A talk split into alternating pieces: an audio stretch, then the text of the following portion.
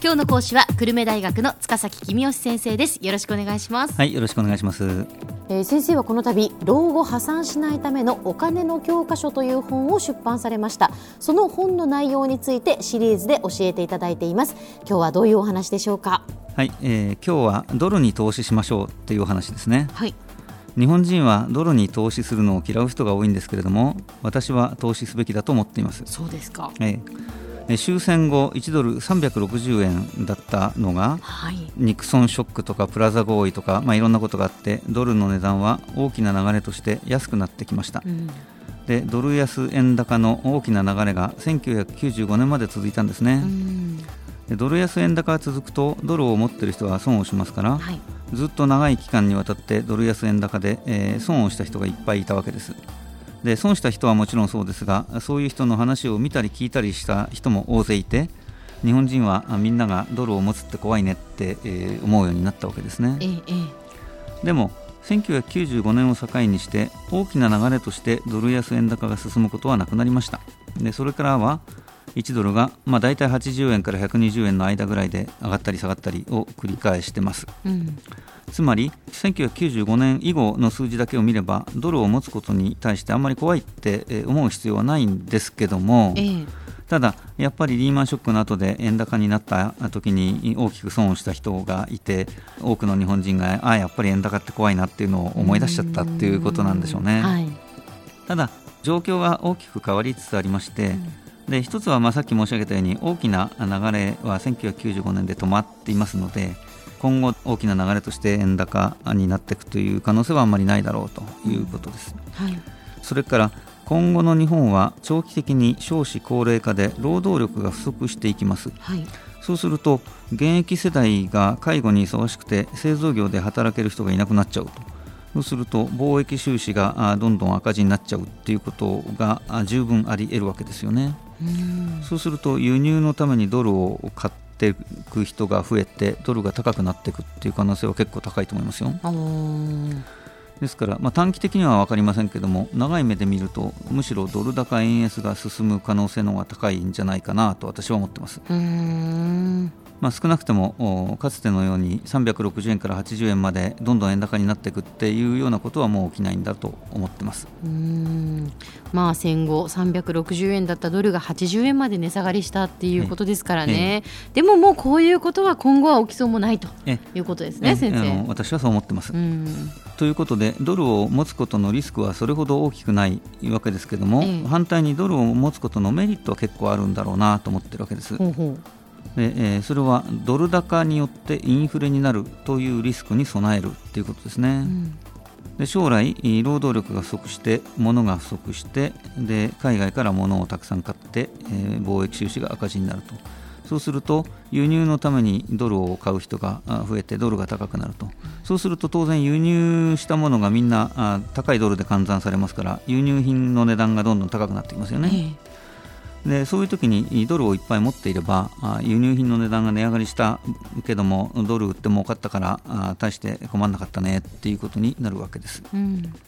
もう一つ考えておかなきゃいけないのは大災害が来る可能性ですね、うん、でえー、30年以内に大地震が来る可能性って結構あると言われていて、うんでそうなると日本の製造業の工場がみんな壊れちゃったりねあるいは復興の資材を輸入しなきゃいけなかったりしてでものすごくインフレになっちゃうっていうことがありえますよね。そうですねでそういう場合に輸入品を買うためにドルが高くなるわけですからそうするとドル売って儲かった分で、えー、インフレの分をなんとかやりくりできたねっていうことになるんだろうな、まあ、安心材料としてドル持っといた方がいいよねっていうことですね。ドルが高くなると、はい、輸入の物価が上がってインフレになるんですよね、はい、そうですね。でその時に持っているドルを売ったら利益が出るからインフレは怖くないと。そういうことですいうことですね。安心だってことですね。じゃあドル以外の外国の通貨でもいいんですかあの理屈の上ではドルじゃなくても外国の通貨なら何でもいいんですけども、えでも私としてはやっぱりドルが安心だなと思いますね。あそうですか、えー、特にあの高金利通貨って言われてるブラジルとかオーストラリアとか人気があるんですけども、うん、私はお勧めしませんね。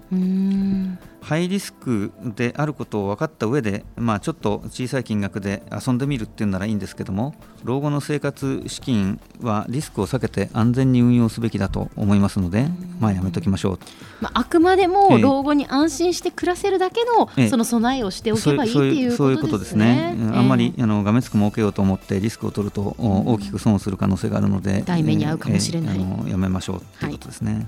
高金利通貨の金利が高いっていうことは何か理由があって金利を高くしないとプロがお金を貸してくれないっていうことです、はい、プロがお金を貸してくれないから高い金利を払って素人からお金を借りようということで金利が高くなってるわけですねあの初心者が見て、えー、リスクが高いように見えなくてもそういうものに投資をするのはリスクがあるってプロが思ってるからプロがお金を貸してくれないだからリスクがあるんですね。ということはしっかり理解していただきたいと思います。はいで先生、もう一つ安全策というと、はい、外国の株式への投資っていうのはどうなんでしょうか？あのこれはいいと思いますよ、国内と同様に外貨の一部を株式に割り振るべきだと思ってます。考え方も国内と同じで、ドルの現金で持ってると、アメリカのインフレになった時に資産が目減りしちゃいますので、うん、そのリスクを避けるっていうことですね。外国の株式は、まあ、アメリカの株式でもいいですしもっと幅広く世界全体の株式に分散投資をするっていうのでもいいと思います。で投資信託とか ETF とかをうまく使えば世界全体の株式に投資することも比較的簡単にできます。アメリカの平均株価に連動する ETF でもいいですし広く先進国の株式に投資するのであれば、まあ、MSCI 国債っていう指数に連動する ETF 売ってますのでこれも一つの選択肢でしょうね。株式投資の時にお話ししましたけれどもドルを買うといってもやっぱり一度に買うんじゃなくて10年ぐらいかけて10分の1ずつ少しずつドルを買っていくっていうことが大事ですね。はい。後から考えてドルが一番高かった時に大量にドル買っちゃったあ大損したよって言って反省することがないようにちょっとずつ買おうということです、はい、では先生今日のまとめをお願いします。はい老後のための資産運用を考えるならば資産の一部はドルで持ちましょう。さまざまなリスクに対する備えになりますし遠い将来にはドル高円安になっている可能性が高いからです。今日の講師は久留米大学の塚崎公義先生でした。どうもありがとうございました。はいありがとうございました